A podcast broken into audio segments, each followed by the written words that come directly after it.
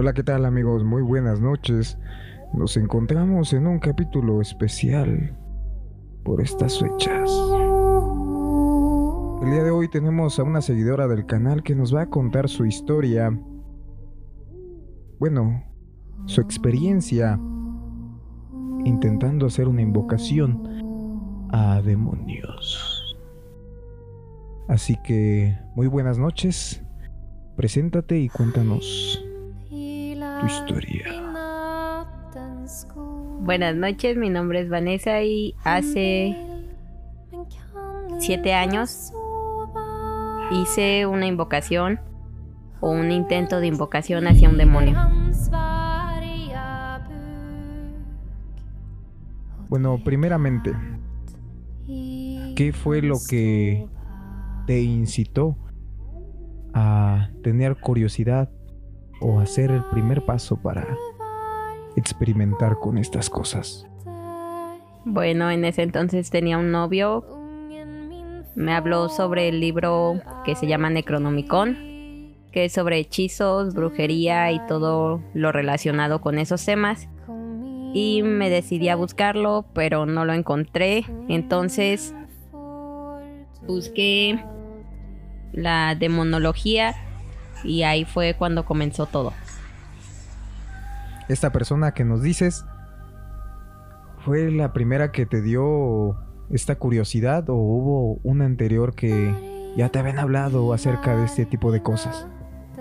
No, anteriormente ya había buscado ese tipo de cosas, pero no sabía por dónde empezar y él fue como el que me dio la pauta o me dio a conocer un libro sobre esas cosas y ya de ahí yo decidí buscar más hacia el fondo. Siempre me han llamado la atención lo que son las leyendas de terror, las películas que hablan sobre ángeles y demonios, etc. Entonces es una idea que yo ya traía desde mucho antes. Después de que conociste este libro, ¿qué, qué fue lo primero que empezaste a hacer? ¿Cómo, comencé, como ya les había mencionado, abrí una página o libro, no recuerdo, sobre la demonología y ahí venían todos los nombres de los demonios de la A a la Z y estaba la forma de invocarlos. En este tiempo yo no sabía qué demonio había invocado, simplemente abrí al azar un nombre que venía una invocación. Yo recuerdo que su nombre o del demonio que más me acuerdo que abrí fue uno de nombre Azazel, se llamaba así. Y de ahí saqué la invocación. Entonces, pues la dije todas las noches sin nada especial, o sea, simplemente la repetía así como por las noches rezas el Padre Nuestro, fue lo mismo, solo que con la invocación lo hacía seguido como para tener alguna respuesta o obtener, pues no sé, una manifestación. Sí, lo hacía siempre para obtener una respuesta o para que tomara mi cuerpo en posesión porque esa era como mi finalidad y todo esto se derivó a base de que me gustaba, como ya había mencionado, los libros y todos esos o esas cosas que tienen que ver con temas de terror. Y también en ese tiempo mis papás eran muy creyentes de la religión, en este caso la cristiana, y yo quería demostrarles que todo lo que predicaban era falso, entonces ese era mi propósito de que un demonio tomara posesión o demostrar que tanto lo malo como lo que predican las iglesias era falso.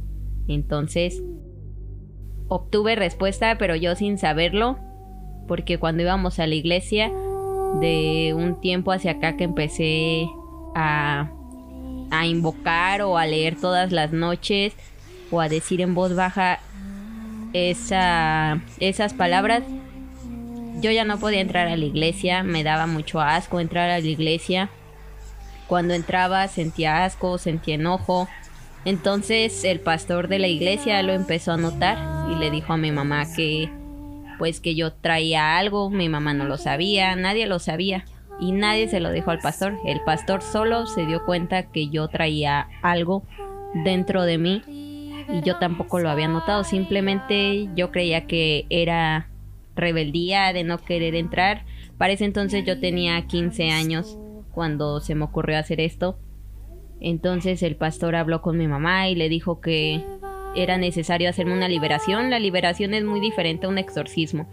La liberación simplemente van a tu casa, te hablan un poco de lo que es la palabra de Dios y oran por ti varias personas para que ese espíritu o esa mala energía salga de ti y así fue. Pasó una semana, 15 días, no recuerdo muy bien y llegaron a nuestra casa y me sentaron me empezaron a platicar sobre la palabra de Dios. Para ese entonces a mí me gustaba mucho la música del rock y me empezaron a decir que los Doors, Kiss, todas esas bandas de rock tenían que ver con el diablo, tenían un pacto con el diablo.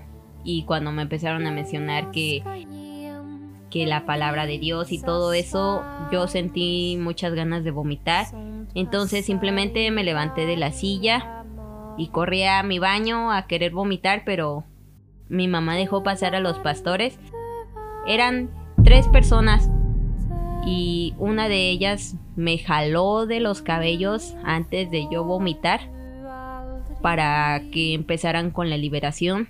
Recuerdo que me azotaron contra el piso y me empezaron a rezar, me empezaron a decir muchas cosas, muchos versos de la Biblia, muchos versículos pero yo solo gritaba y gritaba y les decía que me dejaran en paz, que eso no era real, pero yo sentía una ira enorme dentro de mí, pero una parte de mí decía eso no es real, esto simplemente es con el afán de querer demostrarle a mis papás que todo eso no es cierto. Pero realmente sentía un asco y un enojo y los empezaba a insultar cuando querían agarrarme y tomarme. Pero de un momento a otro, no recuerdo cuánto tiempo pasó, solo recuerdo que ya estaba yo sentada en una silla, tenía el cabello lleno de aceite, igual que mi frente.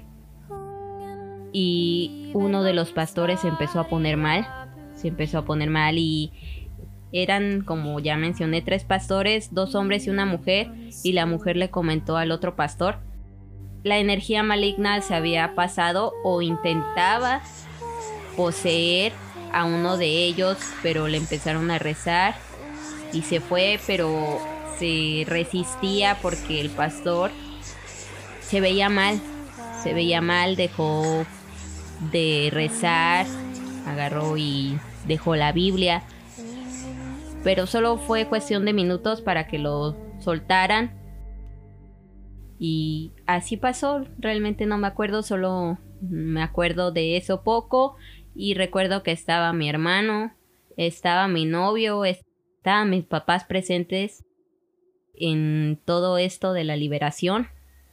Y al último me hicieron decir un versículo de la Biblia donde yo declaraba que el Señor era mi pastor, era mi rey. Me hicieron decirlo varias veces hasta que vieran que yo ya no renegaba o ya no sentía asco al decirlo. Entonces, pues así fue como sucedió. Yo recuerdo que cuando todo pasó veía la cara de mi hermano, de mi novio y de mi mamá con miedo, o sea, me veían con miedo, pero mi papá es un poco escéptico y él no creyó del todo lo que pasó, porque como ya les mencioné, yo le quería demostrar que era falso y una parte de mí decía que sí era falso, pero realmente no recuerdo del todo qué sucedió. Es lo poco que les puedo contar porque es lo poco que recuerdo. ¿Hubo consecuencias después de que sucedió esta liberación? Sí, al día siguiente, afuera de, del patio de nuestra casa, se manifestaron todo un enjambre de moscas pero no eran moscas comunes como las que hay en toda casa, eran moscas de las que conocemos como panteoneras, que son grandes y verdes, y no eran solo tres, cuatro, o sea, era todo un enjambre, como las abejas, pero en vez de abejas eran moscas y estaban rodeando lo que era toda nuestra fachada de enfrente.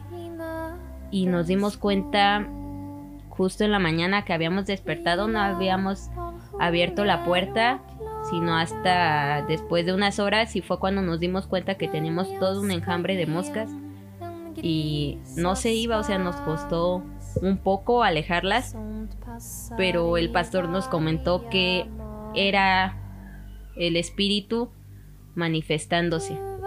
Después de que tú empezaste todas las noches a rezar a este demonio, ¿cuándo te diste cuenta que ya se había manifestado de alguna forma en tu vida? ¿O algún suceso? ¿Cuánto lapso de tiempo pasó cuando ya te diste cuenta que, que ya, que ya había algo mal? Pasó un mes para yo darme cuenta que estos seres, espíritus, demonios, no sé cómo llamarlos, se empezaron a manifestar porque una vez estando con un amigo teníamos una conversación común y cualquiera cuando de repente me cambió el tema y me dijo, ¿conoces a Israel? Y yo le dije, ¿qué? Me dijo, sí, a Israel. Dice, Israel te llama, búscalo. Y de la nada me volvió a, a conversar de lo que estábamos hablando y le dije que, pues, ¿qué onda con eso? O sea, que, ¿por qué me decía de Israel? Y me dijo, no sé de qué me estás hablando. Dice, no estamos hablando de eso, ¿eso qué tiene que ver? Entonces fue cuando me empecé a asustar y ya no podía dormir por las noches porque tenía miedo. Y sí, efectivamente me metí a internet, busqué a Israel y me salió que Israel es el ángel de la muerte.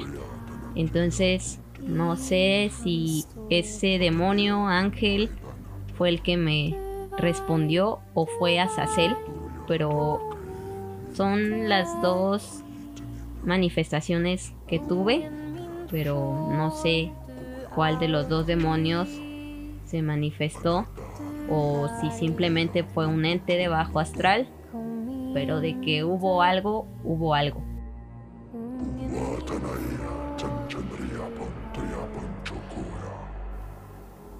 Me habías comentado que hubo un tiempo donde uno de tus cachorros, ¿no? Un, un perrito tuyo ladraba como a las 3 de la mañana siempre, ¿no?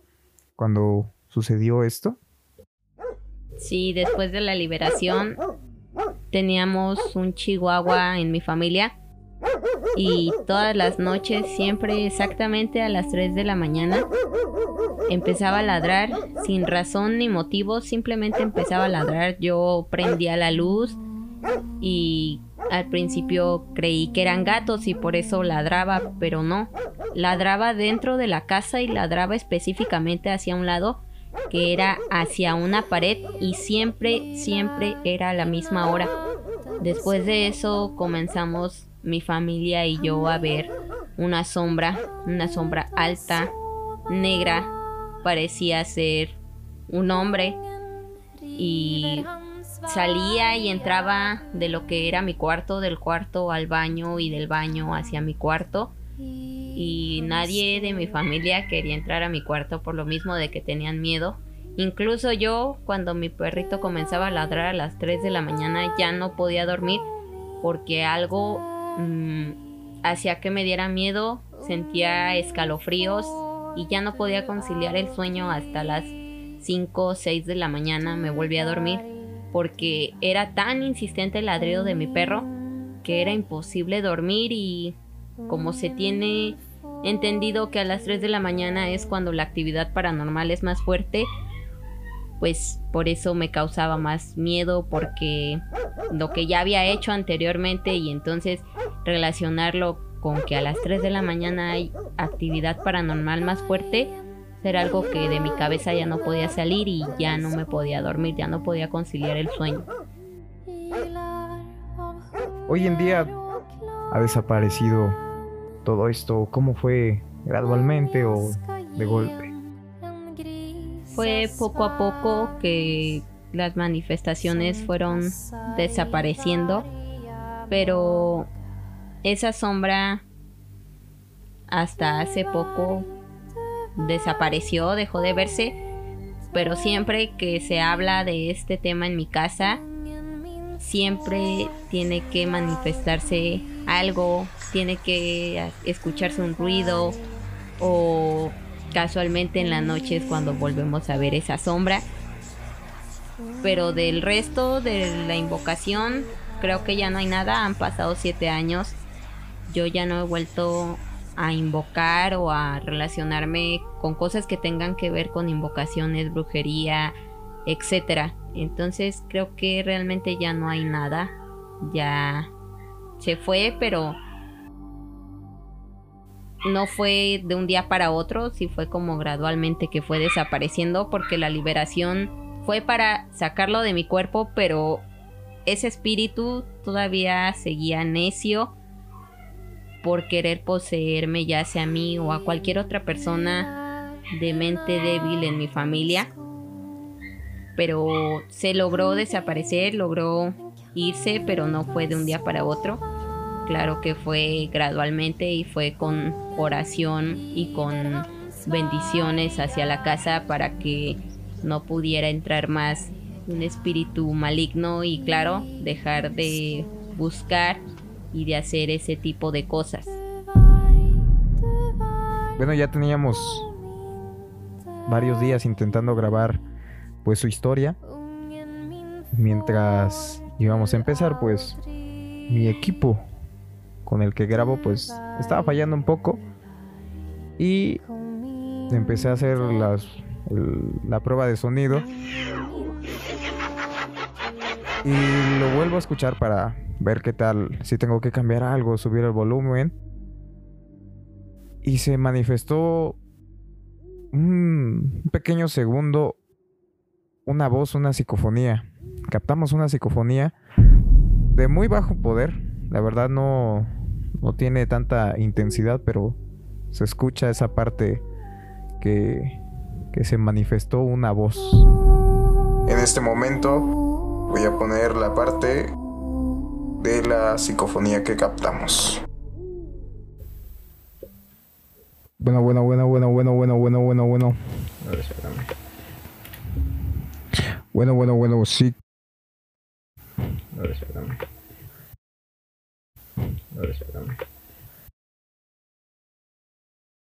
Y de hecho, ese mismo día no, no pudimos grabar y se movió algo donde donde grabo, ¿no? Se empezó a mover algo, se cayó, no supimos qué. Y pues ya el ambiente estaba muy tenso. Así que dejamos ese día y pues decidimos grabar en otra ocasión. ¿Alguna recomendación o sugerencia a las personas que les gusta esto de lo paranormal, que es amante de historias de terror, de pues de este mundo maravilloso, ¿no? Del terror. ¿Tú qué les dirías? Pues amo y sigo amando lo paranormal, pero creo que está más allá de nuestros conocimientos lo que tiene que ver con demonios, posesiones. Entonces yo diría que no hagan cosas solamente porque lo vieron en una película como yo en mi caso, por querer demostrar que no es real y sobre todo no lo hagan sin conocer o solamente en mi caso esas fueron las consecuencias, el que ese espíritu me atormentara por un tiempo y no solamente a mí sino a mi familia y vivir con el miedo de que en futuras generaciones mm, lo que yo hice llegue pues a afectarles a ellos porque en la Biblia bien lo dice que 70 veces 7 y que lo que tú hagas o si eres maldecido se pasará a terceras generaciones. Entonces, pues yo les recomiendo que no lo hagan porque no es agradable cuando recibes una respuesta sobre aquello que intentas invocar y muchas veces abres la puerta y ya no puedes cerrarla. En mi caso hubo salida porque realmente no me poseía del todo, simplemente estaba pero aún no me tomaba al 100%, pero ya conocemos casos reales en los cuales los toman y ya no hay salida más que un exorcismo y muchas veces no salen vivos de los exorcismos. Así que yo les recomendaría que no, no lo hicieran. Porque una cosa es lo paranormal y otra cosa es meterse e empezar a invocar seres o abrir puertas que no sabemos si vamos a lograr cerrar. Este caso tan famoso, ¿no? De la, la mano peluda que pues a mí me, me encanta el caso Josué porque a la vez es algo que da mucho miedo por, por las cosas que sucedieron, ¿no? Después, que por ejemplo Josué también intentó hacer un pacto con el demonio, lo logró, pero hubo consecuencias muy graves a causa de sus acciones. Que si quieres saber más sobre esa historia, tenemos un capítulo completo en el canal.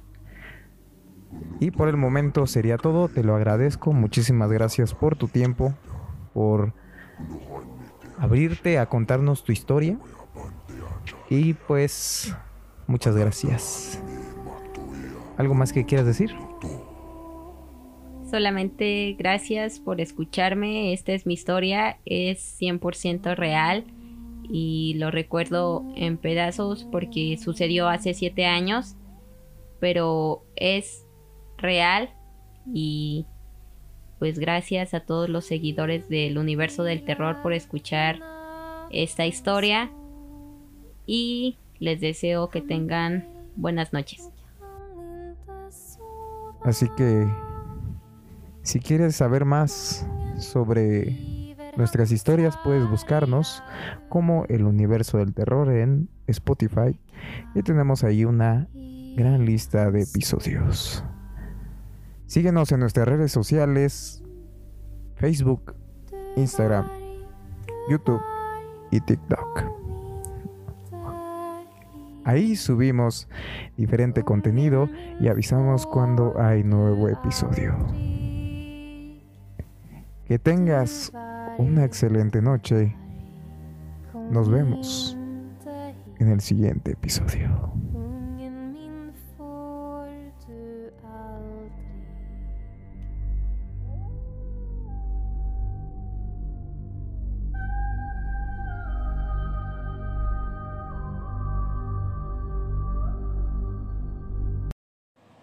Únete al grupo de Telegram si quieres saber al instante de cuándo subimos nuevo capítulo. Te dejaré el link en la descripción. Y como siempre, no te olvides de seguirme en Facebook, Instagram y TikTok. Que tengas una excelente noche.